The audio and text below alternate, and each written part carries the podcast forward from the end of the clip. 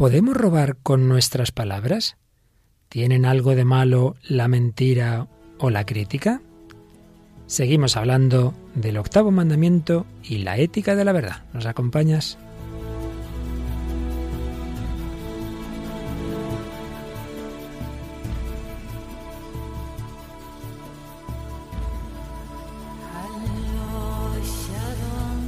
El hombre de hoy y Dios, con el padre Luis Fernando de Prada.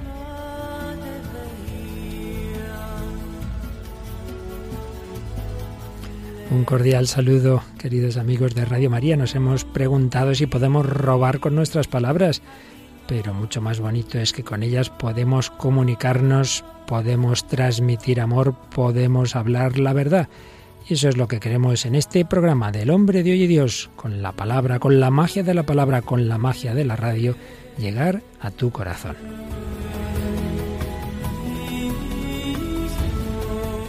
Y en ese milagro que es la comunicación tenemos a una estudiante de comunicación de periodismo ya veterana en esta mesa, Mónica del Álamo, ¿qué tal? Hola padre, muy bien. Bueno, has estudiado mucho periodismo y mucha comunicación y mucha ética de la comunicación. Sí, ahí estamos, ahí estamos, a ver si se nota. Eso esperamos. Bueno, y también tenemos comunicación, como siempre, de nuestros oyentes, tenemos mensajes en el Facebook que agradecemos y has seleccionado un correo electrónico, ¿verdad? Sí, eh, es un correo de Jesús del Moral que nos dice... Buenos días, Padre Luis Fer y equipo de colaboradores. Es la primera vez que os escribo y la verdad es que estoy un poquito abrumado. No hace mucho que escucho Radio María y encontré vuestro programa por casualidad hace un par de meses. Desde entonces me he bajado casi todos los podcasts antiguos y debo expresaros mi reconocimiento por un programa tan fantástico, por su aproximación a los temas de la religión católica con un enfoque tan humano y actual. Para una persona como yo que ha regresado a la Iglesia tras un periplo de muchos años por el, agnosticismo, el cumplimiento insípido, el esoterismo, la New Age, los misticismos orientales, las autoayudas y tantas otras bobadas, ahora me hace enormemente feliz escuchar vuestro programa. Me dedico profesionalmente a dar formación en habilidades directivas y en mis cursos he usado cortes de películas como Glengarry Glen Ross, justo la escena que habéis puesto vosotros varias veces, como ejemplo de lo que no se debe hacer, claro, o charlas acerca de Víctor Frank y su búsqueda del sentido de la vida, incluso en los momentos tan atroces de su estancia en los campos de concentración nazis. Por eso, cuando los escucho en vuestro programa, casi me emociono. Por todo ello, quiero expresaros mi más profundo agradecimiento y enviaros desde este humilde mail mis deseos de que sigáis adelante con este proyecto tan bonito. Pues muchísimas gracias a ti Jesús y somos nosotros los que estamos enormemente felices de que este programa, como tantos otros sin duda de Radio María, ayuden a muchas personas, también a los que venís de fuera de la Iglesia, de haber estado al menos un tiempo en ese despiste de nuestra época, en esa falta de verdad. Pues ojalá todos vayamos descubriendo esa verdad y que esta radio sea instrumento para que muchos encontréis definitivamente esa verdad que es a la vez el amor y la belleza y que se llama Jesucristo.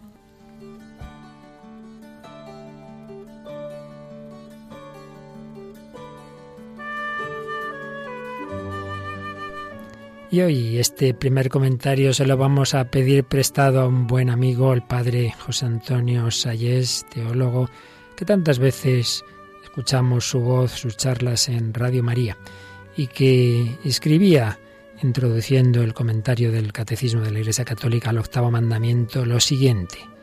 El octavo mandamiento nos manda servir a la verdad. Y servir a la verdad significa buscarla, amarla, decirla y hacerla. Fijaos qué verbos tan bellos. Buscarla, amarla, decirla y hacerla. Lo primero que tiene que hacer el hombre es buscar la verdad, como hemos oído a nuestro comunicante, buscar la verdad.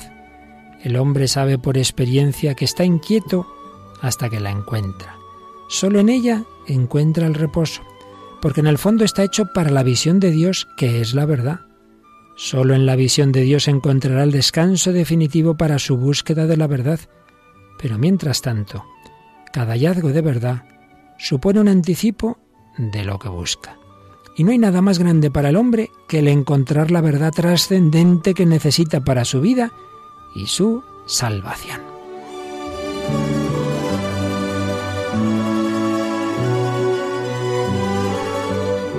La mayor pasión del hombre es la pasión por la verdad porque está hecho para la verdad, el bien y la belleza.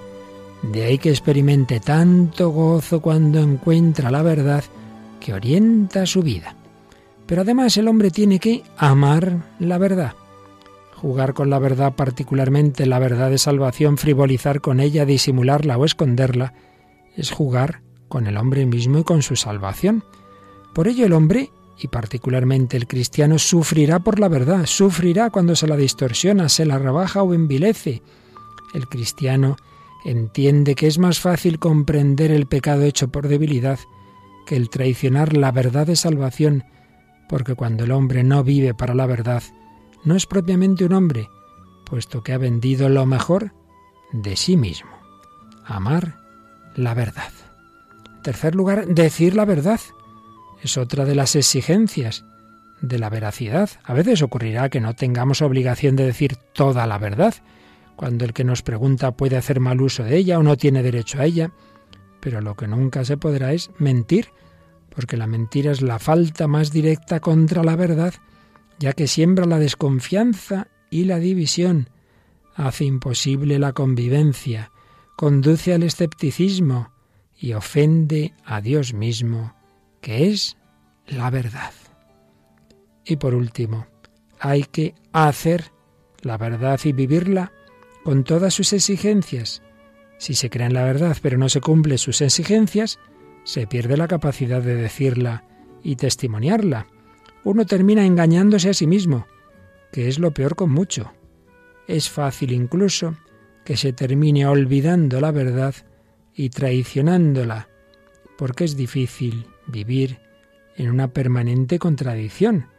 Se rebaja entonces la verdad, se elige el color gris de la ambigüedad y de la mediocridad.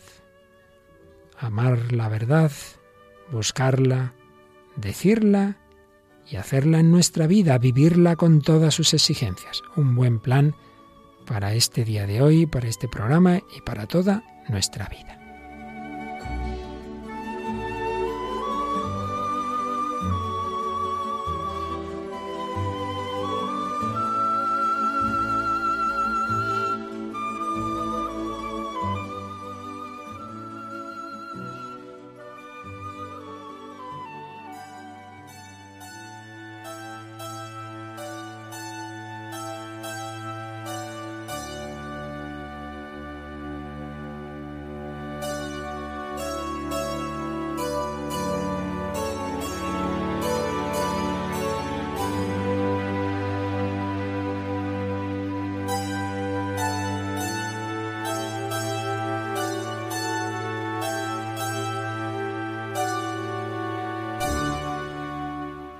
Pues aquí seguimos en el hombre de Dios hablando de la verdad y de lo contrario a ella, la mentira y otros pecados, al comentar este octavo mandamiento. El día pasado veíamos los fundamentos, antes que entrar en lo negativo, en lo que hay que hacer, veíamos el ser, lo que es el hombre hecho para la verdad, a imagen y semejanza de Dios, que es la verdad. Y hoy vamos a ir sacando consecuencias de ello. También el día pasado recordábamos esa primera encíclica del Papa Francisco, Lumen Fidei, como en su parte cuarta nos habla, aunque aquí se está refiriendo en particular a la fe, pero en general valdría para todo tipo de verdad, eh, nos habla, digo, de cómo sin fe, sin verdad, en definitiva, no puede haber eh, una auténtica convivencia entre los hombres, dice el número 51 de esta encíclica. Sin un amor fiable, nada podría mantener verdaderamente unidos a los hombres. La unidad entre ellos se podría concebir sólo como fundada en la utilidad, en la suma de intereses, en el miedo, pero no en la bondad de vivir juntos, ni en la alegría que la sola presencia del otro puede suscitar. La fe, y repito, aquí podemos en general decir la verdad, permite comprender la arquitectura de las relaciones humanas, porque capta su fundamento último y su destino definitivo en Dios, en su amor. Y así ilumina el arte de la edificación contribuyendo al bien común. Dicho de otra manera más sencilla, para la vida en común es fundamental la verdad y dentro de la verdad esa verdad que nos revela Dios y que aceptamos por la fe. Por eso dice también el número 50 de Lumen Fidi, que la fe revela hasta qué punto pueden ser sólidos los vínculos humanos cuando Dios se hace presente en medio de ellos. Y podemos decir, en su contrario, que cuando prescindimos de Dios esos vínculos se van haciendo endebles y vamos viviendo cada vez más en la mentira. Dios es la verdad. Cuando Dios está presente en la vida social, nos ayuda a vivir en la verdad, a decirnos la verdad, nos une en la verdad, pero si prescindimos de Dios, si prescindimos de la fe y prescindimos de la verdad porque ya no hay verdad ni mentira, todo es según el color del cristal con que se mira, si estamos en la dictadura del relativismo, pues eso va a repercutir inevitablemente en, en perjuicio de la vida como ¿No le parece aquí a nuestra periodista? Sí, totalmente. Y pensaba siempre unida a esa a esa estrofa de, de Campo Amor siempre dicen la de la de Antonio Machado, ¿no? La de tu verdad, no la verdad. Ven conmigo a buscarla, la tuya guárdatela. Está, a ver, a ver, repite, repite. Dice, ¿tu verdad? Dice, no, la verdad. Y ven conmigo a buscarla, la tuya guárdatela. Está muy bien. Buscamos juntos la verdad. La verdad es para todos. Por tanto, no es tu verdad sin más, que es ese relativismo, ¿no? Que bueno, la verdad sería algo así como los gustos de cada uno. Bien, tú tienes ese gusto, yo tengo otro, esa es tu verdad, esta es la mía. Y eso, por desgracia, como bien sabes, Mónica, está tan extendido en la vida universitaria.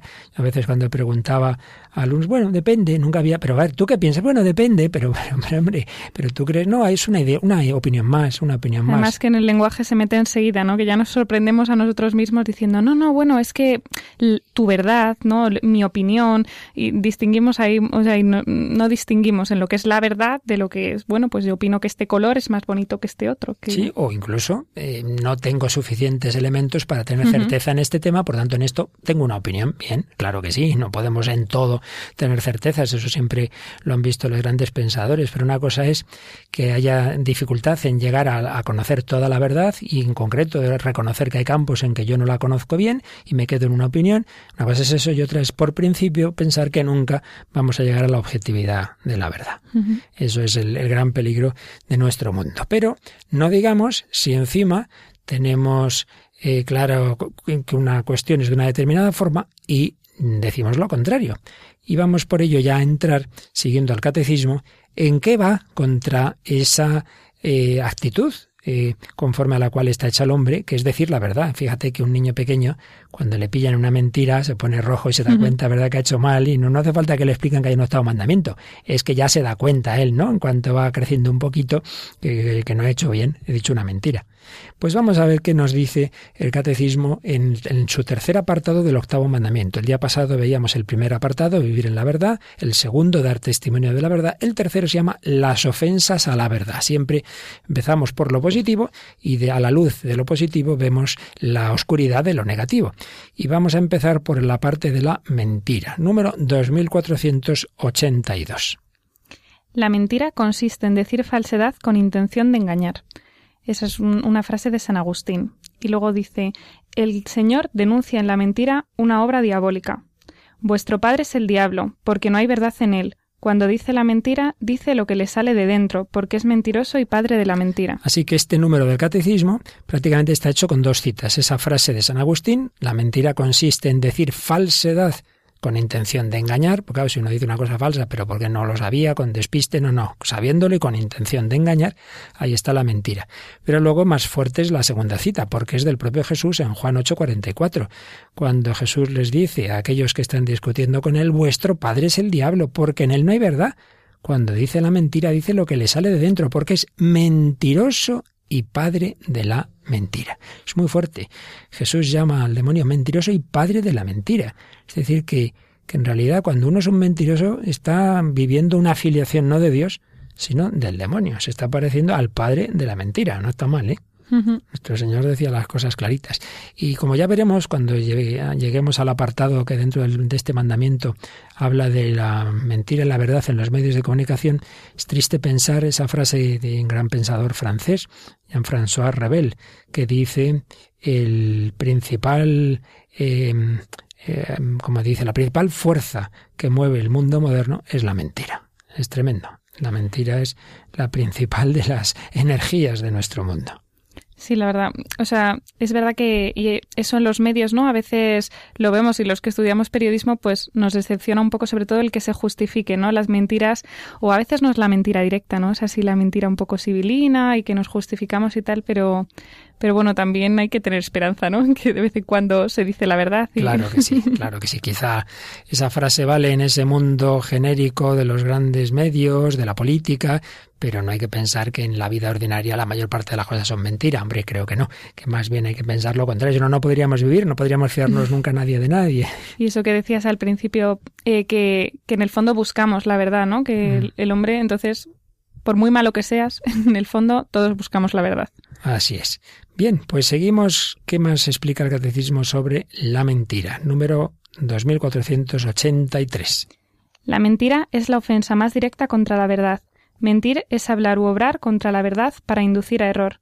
Lesionando la relación del hombre con la verdad y el prójimo, la mentira ofende la relación fundamental del hombre y de su palabra con el Señor. Fíjate qué idea, ¿eh? que al lesionar la relación del hombre con la verdad y con el prójimo, la mentira ofende la relación fundamental del hombre y de su palabra con el Señor.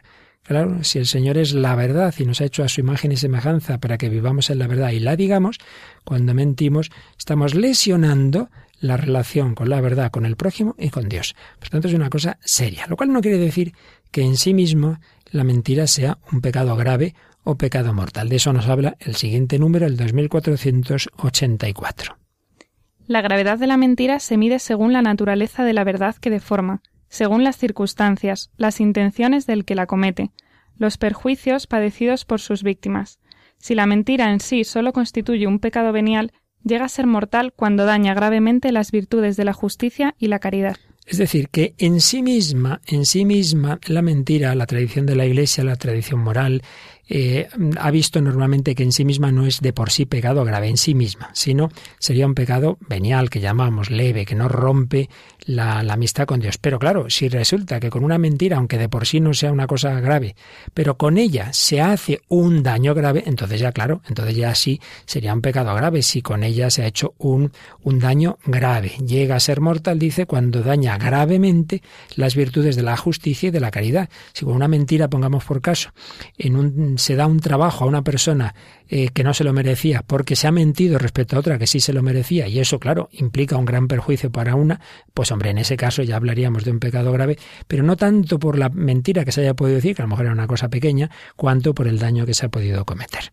Entonces, eh, tengamos esto claro, de por sí es un pecado venial, lo cual no quiere decir que todo pecado hay que evitar por todos medios, aunque no sea grave, pero que es que incluso puede llegar a ser grave por sus efectos. Y nos explica un poco más el número siguiente por qué es algo malo la mentira, porque hay que tener siempre muy clarito, esto ya lo vimos en programas anteriores, que las cosas no son malas porque Dios las prohíba, sino que las prohíbe porque Él sabe que son malas. Entonces nos hace caer en la cuenta de que eso no es bueno.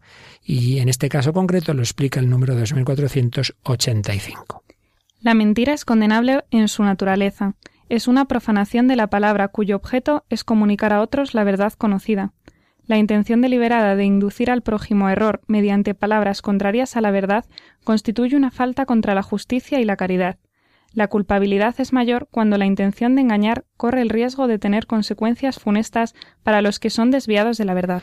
Así pues, ¿por qué en sí mismo es malo? Porque es profanar la palabra para para lo que está hecha la palabra, que es comunicar a otros la verdad conocida, es ir contra la naturaleza que Dios nos ha dado y es ir contra esa vida social para la que estamos hechos. El hombre es sociable por naturaleza, pero si no nos podemos fiar unos de otros, pues como veíamos al principio, queda dañada la convivencia. Y finalmente el número 2486 nos añade.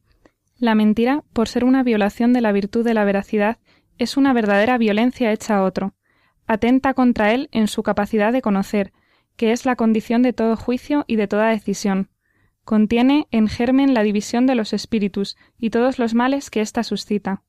La mentira es funesta para toda la sociedad, socava la confianza entre los hombres y rompe el tejido de las relaciones sociales. Es insistir con, con matices eh, que va añadiendo el catecismo en lo que decíamos antes, socava la confianza entre los hombres y rompe el tejido de las relaciones sociales. Y eso desde pequeños.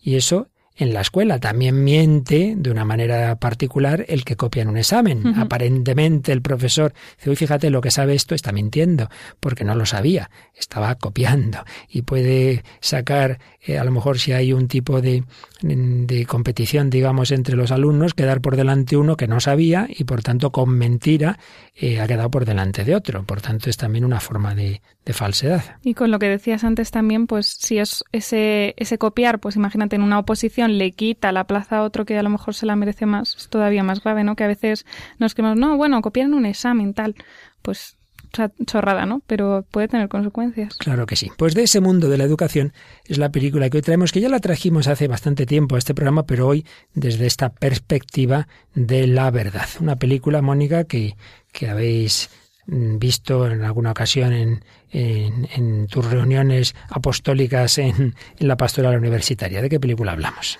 Pues es El Club de los Emperadores, que es del año 2002, una película estadounidense dirigida por Michael Hoffman. Y la verdad es que es una película eso, muy curiosa y muy relacionada con la educación, pues de un profesor, William Handert, que pues tiene un grupo de estudiantes en la clase de historia e intenta pues entusiasmarles, ¿no? con la historia, especialmente la historia de Roma y hace una especie de concurso en el que se hacen preguntas sobre, sobre los emperadores, sobre todo Roma, ¿no? En general, pero es como, son como concursos, ¿no? Entonces ellos se sienten motivados. Y bueno, esta dinámica se ve un poco interrumpida de repente porque aparece el hijo de, de un senador, un alumno nuevo, Estamos hablando de, alumnos de la parte final, digamos, de los estudios de, bachillerato. Serían 16, 17 años, ¿no? Y llega el, hijo de un senador. El hijo de un senador, que además pues tiene problemas con su padre, que no le hace mucho caso. Entonces el profesor como que se vuelca mucho con él, ¿no? Es un chico muy listo, pero que es un poco así pasota. Y él intenta volcarse con él, entusiasmarle también por todo esto. Y, y bueno, es, es bonito, ¿no? Ver cómo él se vuelca con, con este alumno. Lo que pasa es que pues llega un momento en el que pues hay un pequeño fallo ¿no? que tiene ahí el profesor y es que un día le pone más nota para que pueda participar en, en, este concurso ¿no? del Club de los Emperadores y es como así, como un pequeño desliz que tiene que luego se verá que, tiene consecuencias. ¿no? El niño eh, ganará, se presentará a este concurso, pero de repente el profesor se da cuenta ¿no? de que este alumno eh, consigue tan buena posición porque ha copiado ha copiado en el examen, ya que hablábamos, bueno, en el examen no, sino en, este concurso, entonces le regaña y, bueno, todo queda ahí, ¿no? Un poco, bueno, pues me ha decepcionado este alumno, pero es que luego ese alumno se hará mayor.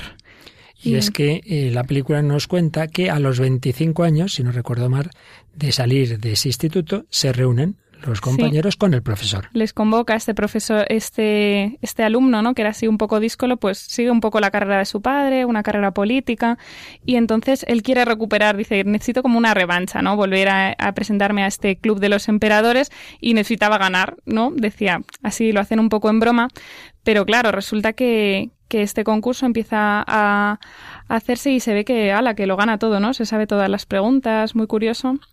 Y, bueno, por no destribar un poco el final, además vamos a ver la escena. Sí, bueno, pero vamos primero a escuchar un momento en que están dialogando en ese encuentro 25 años después el profesor y este alumno, donde sale un tema eh, que tiene que ver eh, con, con esto que hablábamos de la palabra y la comunicación. Escuchamos ese diálogo entre los dos.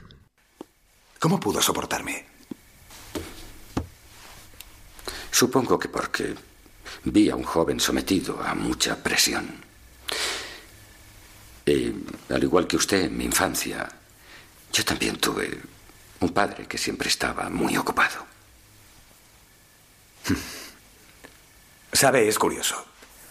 Recuerdo que cuando viajaba con mi padre, no había ni una persona a la que no conociera. Hablaba, les contaba historias y siempre, siempre les daba consejos, siempre era encantador, siempre. El senador. Pero no recuerdo haber tenido una verdadera conversación con él. No sé si alguna vez prestó atención a mis palabras. Hace unos años fui... Oh, fui a verle al hospital. Estaba muy, muy enfermo y tardó un rato en darse cuenta de que estaba a su lado. Y se puso a llorar. Entre lágrimas me miró y me dijo,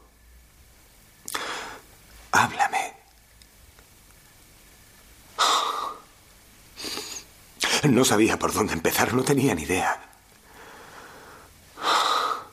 Pero en el preciso momento en que empecé a hablar, cerró los ojos y se murió ante mí, sin oír ni una palabra.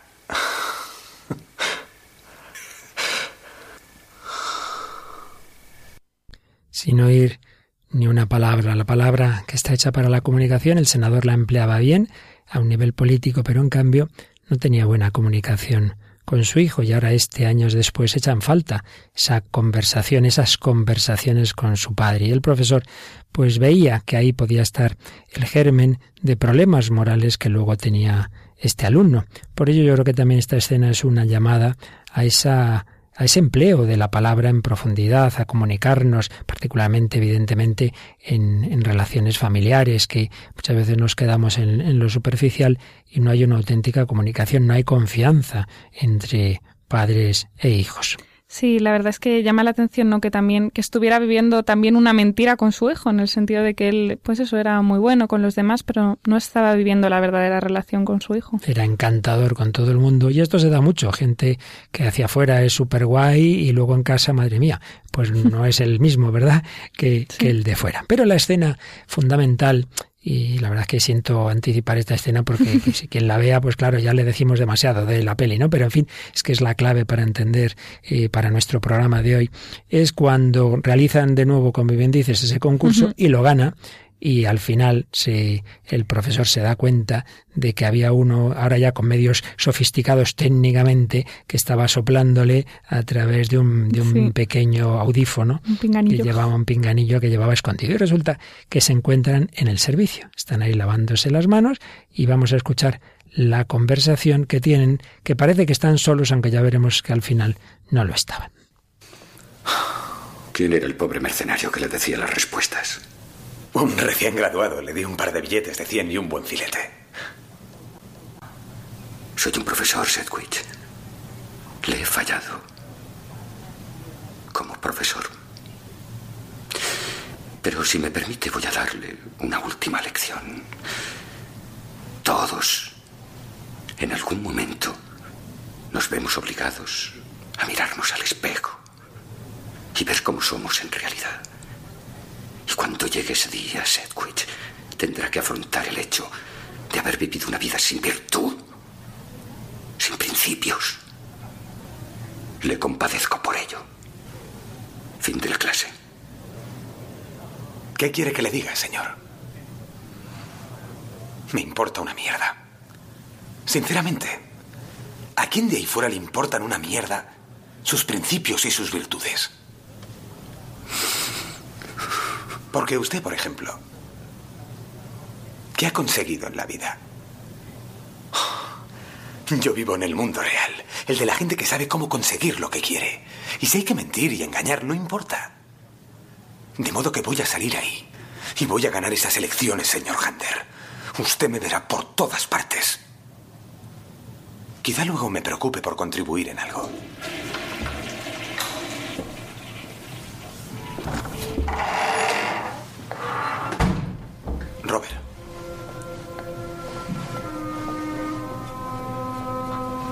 Robert.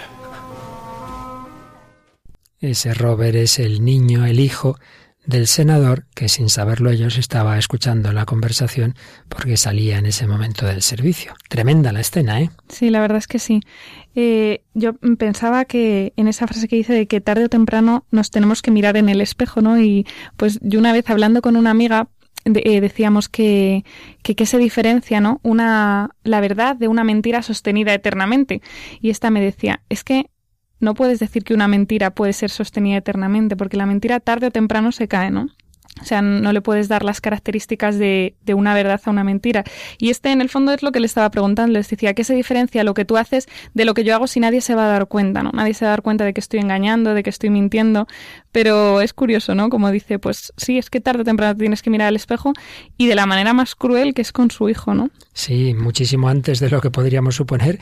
Unos segundos eh, después de decir eso, se da cuenta de que su hijo está dándose cuenta de que su padre es un mentiroso y de lo que está diciendo y de que si hay que mentir y engañar para ganar las elecciones, lo haremos. Esto tiene demasiada actualidad en nuestro mundo de corrupción, la ¿verdad? Verdad es que sí. Demasiada actualidad. Pero ese es el mundo real y no el mundo de usted, señor profesor, un mundo de virtudes y de principios.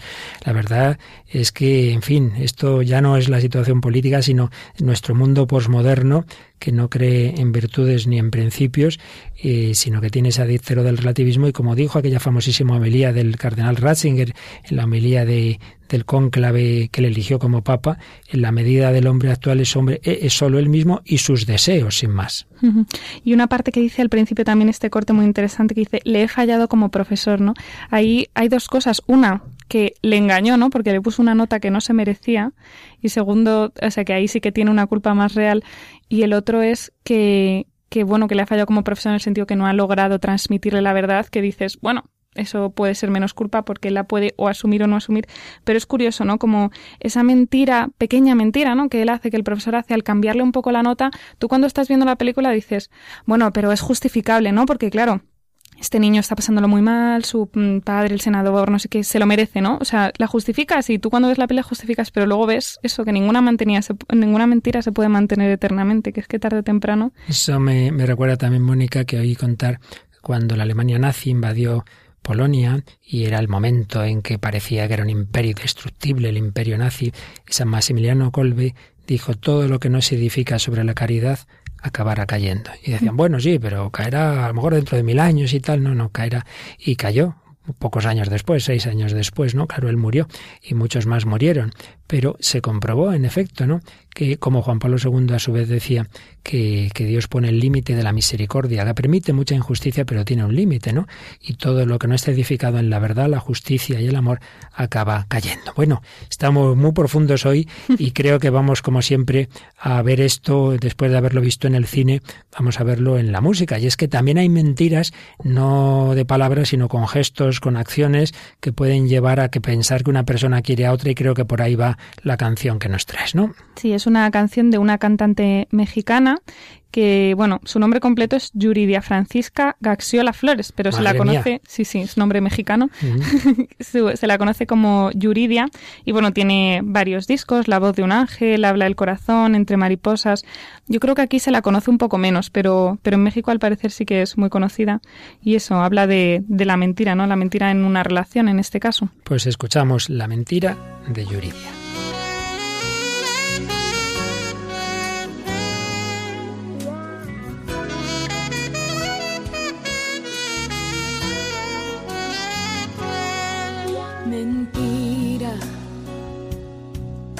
Lo nuestro siempre fue una mentira.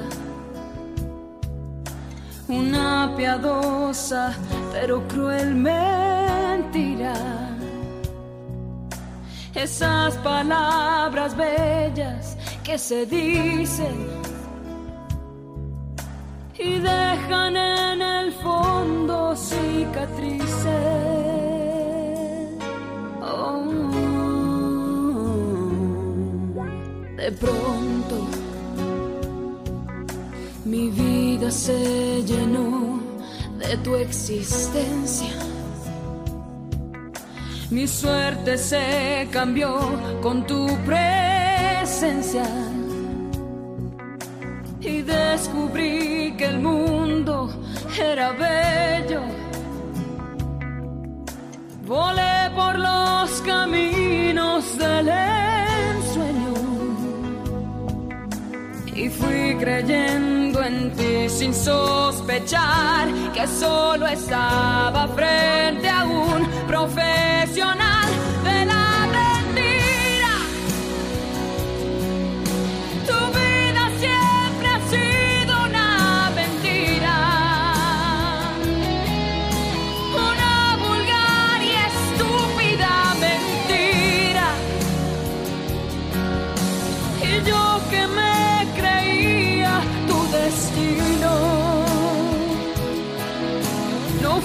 sino una más en tu camino. Oh,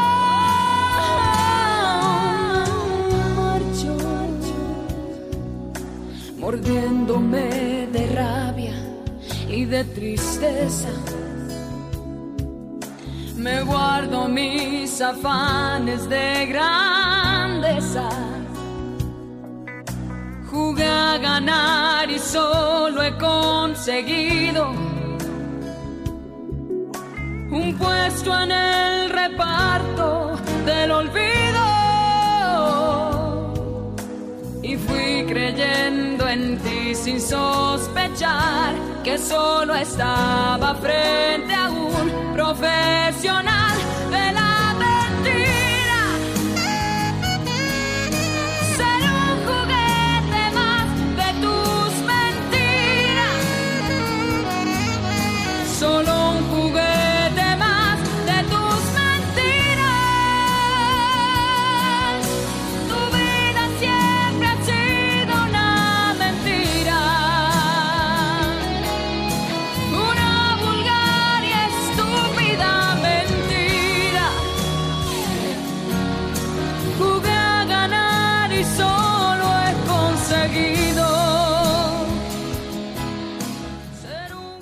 Solo he conseguido ser un juguete más de tus mentiras. La mentira hace daño, la mentira hiere el corazón, sobre todo cuando es mentira en estos temas tan fundamentales del amor, de las relaciones personales.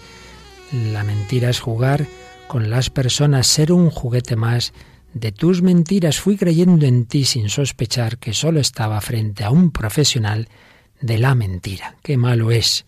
Pues de ello estamos hablando en Radio María, en El Hombre de Dios.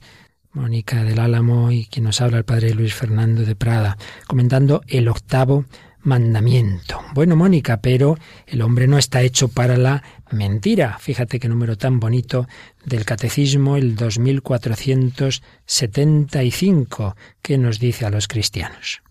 Los discípulos de Cristo se han revestido del hombre nuevo, creado según Dios en la justicia y santidad de la verdad. Una cita de San Pablo en Efesios 4:28.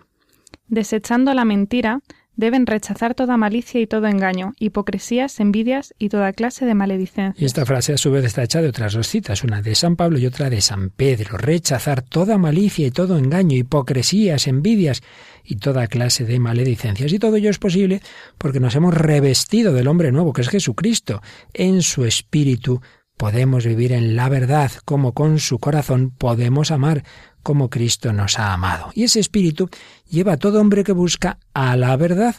¿Cuántos hombres de nuestra época viven en la mentira? Se creen las ideologías dominantes, se creen el ateísmo que, que va entrando en, la cultura, se creen que nada, que procedemos por casualidad, selección natural, mutaciones genéticas, el Big Bang y, sale ahí usted, ¿no? Y, y, nada, y todo el mundo lo repite y como decía Goebbels, una mentira repetida mil veces se convierte en una verdad, aunque como bien has dicho antes, no hay mentira que dure pues tampoco mil años, ¿no?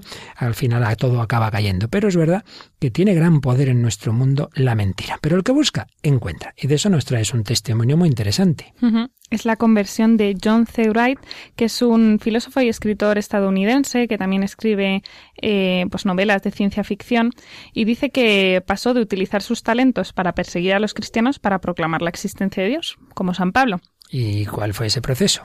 Pues bueno, él tiene un testimonio muy, muy curioso, ¿no? Dice que él dice, yo soy una persona presuntamente muy racional. Yo era un campeón del ateísmo, que daba argumentos a favor del ateísmo tan convincentes que mis tres amigos abandonaron su creencia religiosa debido a mi capacidad de razonamiento persuasivo. Incluso mi padre dejó de ir a la iglesia. Él mismo luego definirá esto que pasó de una vida de calumnias y de mentiras contra Dios hasta encontrar la verdad, ¿no? Y dice que, que concluyó el proceso tortuoso de décadas de implacable lógica y dice, vi que todos mis compañeros ateos estaban terriblemente y cómicamente equivocados acerca de todos los puntos básicos de la filosofía, la ética y la lógica, y mis enemigos odiados, los cristianos, tenían razón, y me maravillé sobre cómo pudo pasar esto. ¿Y qué es lo que pasó para que cambiara de un planteamiento tan contrario al otro? Pues bueno, como él dice que él se consideraba un filósofo y no un, un farsante, pues sometió todo esto a una prueba empírica, una uh -huh. prueba empírica muy divertida, que es que eh, hizo una oración, una oración de esta que ya hemos hablado alguna vez, la oración, oración condicional, condicional pero es que esta es divertida. A ver, a ver. Dice Dios, no hay forma lógica de que puedas existir, y aunque aparezcas en la carne, yo diría que es una alucinación. Así que no puedo pensar en ninguna forma posible, sin importar cuán clara sea la evidencia de que puedas probarme tu existencia. Pero los cristianos afirman que eres benevolente y que mi falta en no creer en ti inevitablemente me maldecirá. Si como dicen te importa si estoy o no condenado, y si como dicen todos eres sabio y todopoderoso, puedes probarme que existes a pesar de que estoy seguro de que tal cosa es lógicamente imposible. Agradeciendo de antemano tu colaboración en este asunto, John C. Wright. Está bien, está bien. Totalmente irónico.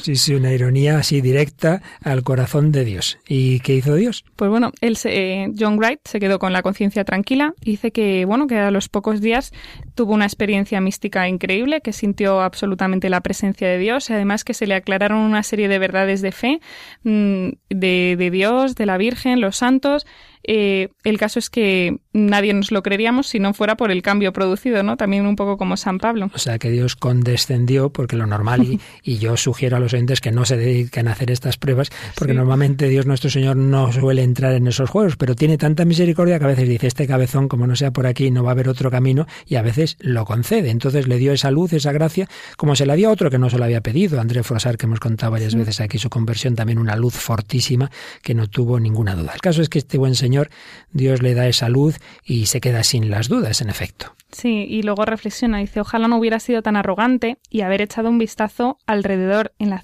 tierra y en el cielo, y visto la complejidad, la maravilla y la belleza de la naturaleza, considerando la autoridad incontestable de la conciencia dentro de mí, y saber que yo era un ser creado dentro de la creación del cosmos, no un evento del azar. Cualquier niño puede verlo, y todos los niños lo hacen. Hablábamos antes de, los niños, ¿no? Que tienen muy claro lo que es una mentira y lo que no es. Y bueno, y dice que este fue su reembolso de una vida gastada en la blasfemia, el odio y calumnias contra Dios, que en lugar de golpearle violentamente, como lo merecía, pues Dios le salvó y le alegró y le colmó de gracia. Entonces, bueno, es curioso, ¿no? Porque, bueno, el testimonio es mucho más largo y cuenta que, que él empezó a descubrir eh, no solo esta visión eh, tan, tan clara, ¿no? Sino que también racionalmente dijo, bueno, es que descubrió que la cosmovisión cristiana daba sentido a muchas cosas que la cosmovisión atea agnóstica pues no pueden dar sentido. Dice, me di cuenta de que incluso en sus propios términos filosóficos el cristianismo es la explicación más sólida del cosmos y el lugar del hombre en él respondiendo a muchas preguntas exitosamente que los ateos reclaman no pueden ser contestadas.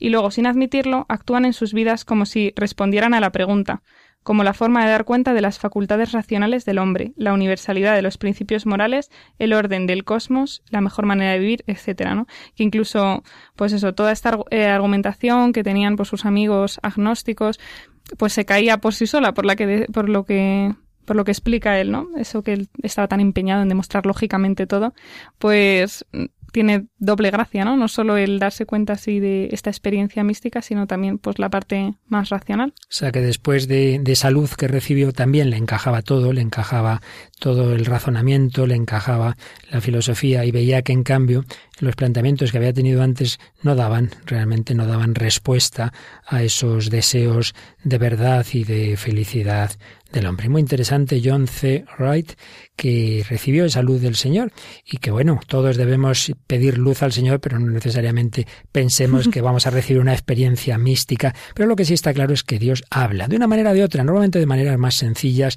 más suaves y por supuesto a través de su palabra, una palabra que es luz, que es lámpara para nuestra vida. Vamos a agradecer al Señor esas sus palabras que siempre son palabras de verdad.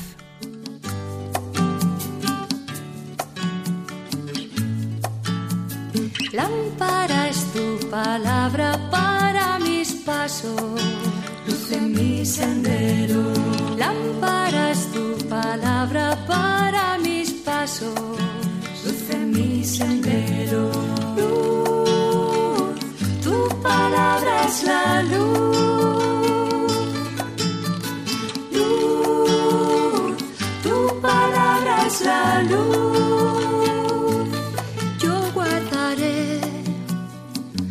Justos mandamientos.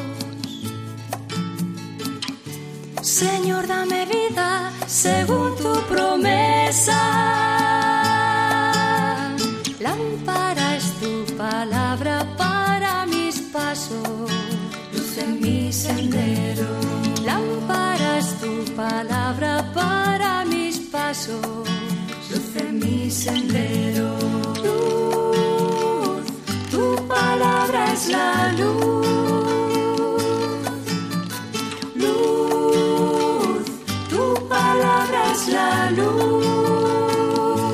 Mi vida, Señor, está siempre en peligro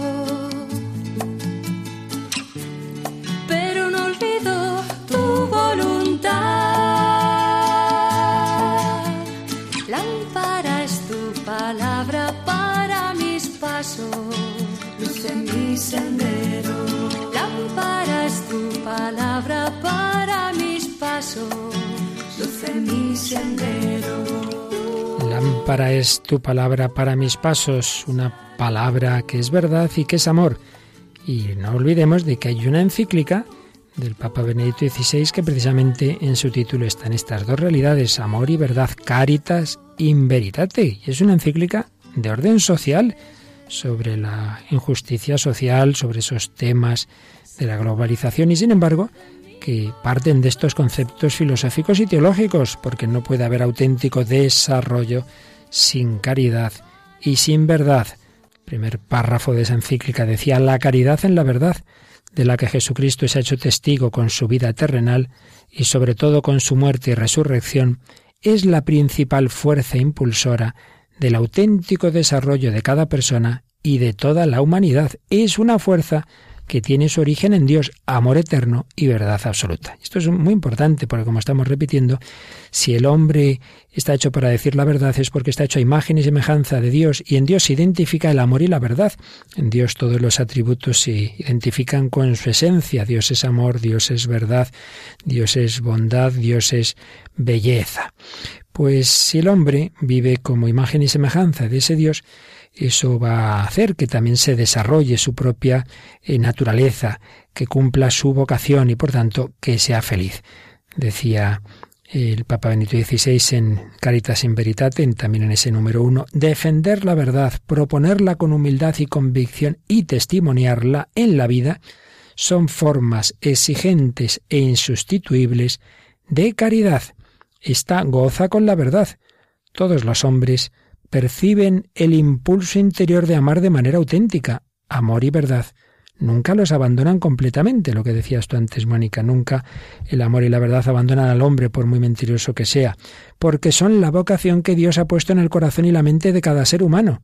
Jesucristo purifica y libera de nuestras limitaciones humanas la búsqueda del amor y la verdad y nos desvela plenamente la iniciativa de amor y el proyecto de vida verdadera que Dios ha preparado para nosotros. Y termina este número uno muy bellamente diciendo, en Cristo la caridad en la verdad se convierte en el rostro de su persona, en una vocación a amar a nuestros hermanos en la verdad de su proyecto. En efecto, Él mismo es la verdad. Yo soy el camino, la verdad y la vida. Bueno, Mónica, como siempre nos hemos quedado a la mitad de lo que pensábamos, tendremos que dejar para el próximo día explicar qué es el falso testimonio, el perjurio, juicio temerario, maledicencia, calumnia, bueno, todo eso para el próximo día. Pero vamos a ir terminando con una canción de Javier Papalardo que precisamente nos habla de cómo estamos hechos a imagen de Dios, ese Dios que es verdad y que es amor. Y por tanto, si respondemos a esa imagen en la cual hemos sido creados, seremos personas de verdad, seremos personas que viviremos la caridad en la verdad, caritas in veritate, a imagen de Dios.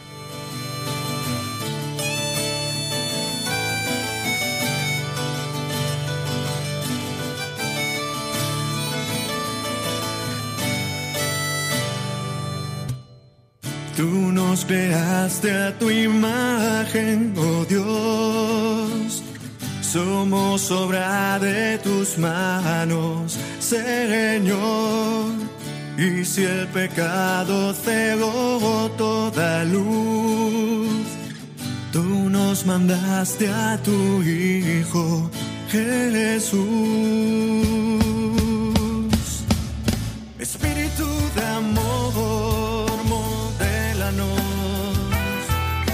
a semejanza tuya, imagen de Dios, espíritu de amor, modélanos,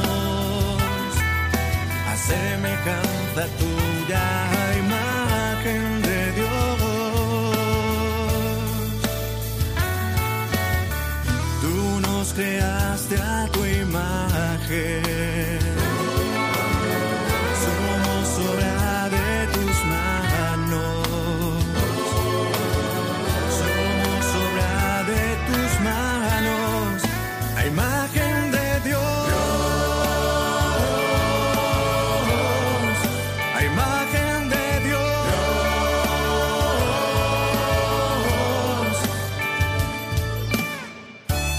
Imagen de Dios que es verdad y amor. Sigue diciendo Caritas in Veritate, solo en la verdad resplandece la caridad y puede ser vivida auténticamente.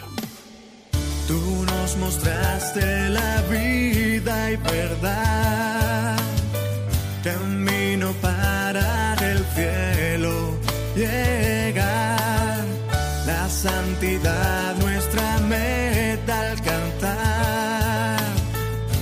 Santo Espíritu nos das, nos das. Espíritu de amor, modélanos a semejanza tuya, imagen de Dios. Espíritu de amor, modélanos a semejanza tuya,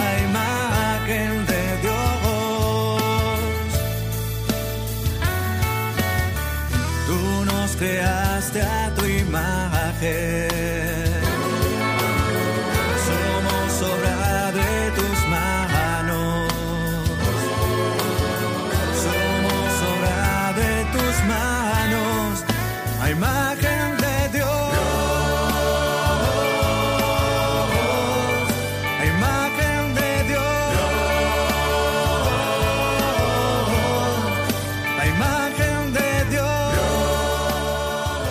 Seguía diciendo Benedicto XVI en Caritas in Veritate, sin verdad la caridad cae en mero sentimentalismo.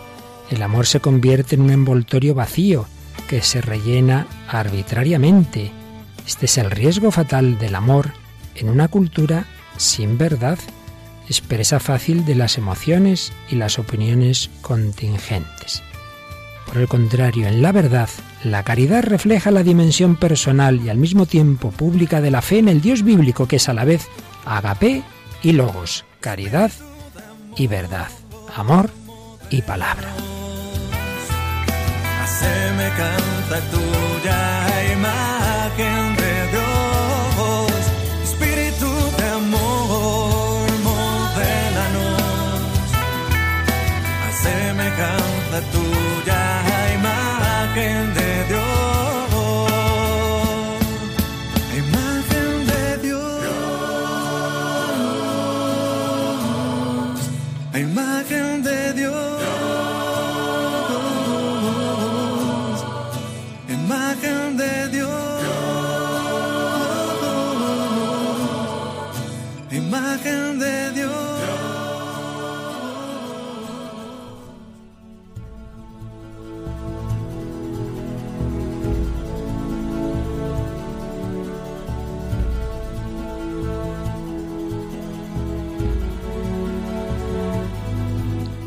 imagen de Dios, eso es la moral cristiana, que en nuestra actuación reflejemos nuestro ser, que está hecho a imagen y semejanza de Dios.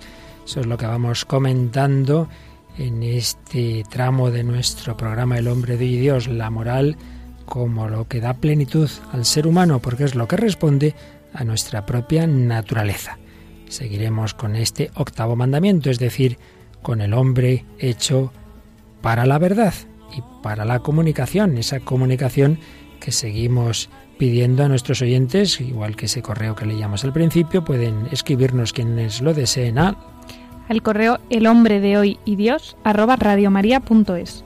Y luego también pues a través de Facebook, eh, escribiendo el hombre de hoy y Dios, o a través de Radio María España, pues también podéis ponernos vuestros comentarios.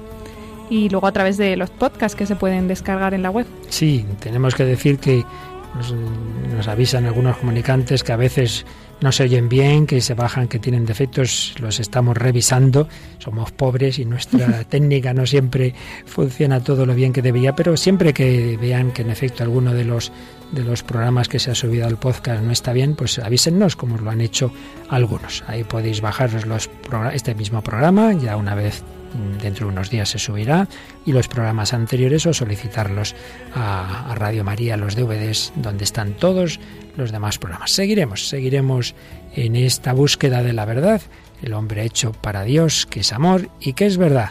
Gracias a Mónica del Álamo, Gracias, Padre. Hasta la próxima y a Rocío García, que está ahí en el control y que también nos ayuda mucho. Y a todos vosotros, queridos oyentes y comunicantes, que sigáis buscando la verdad de Dios, que es amor. Que los bendiga y hasta el próximo programa, si Él quiere.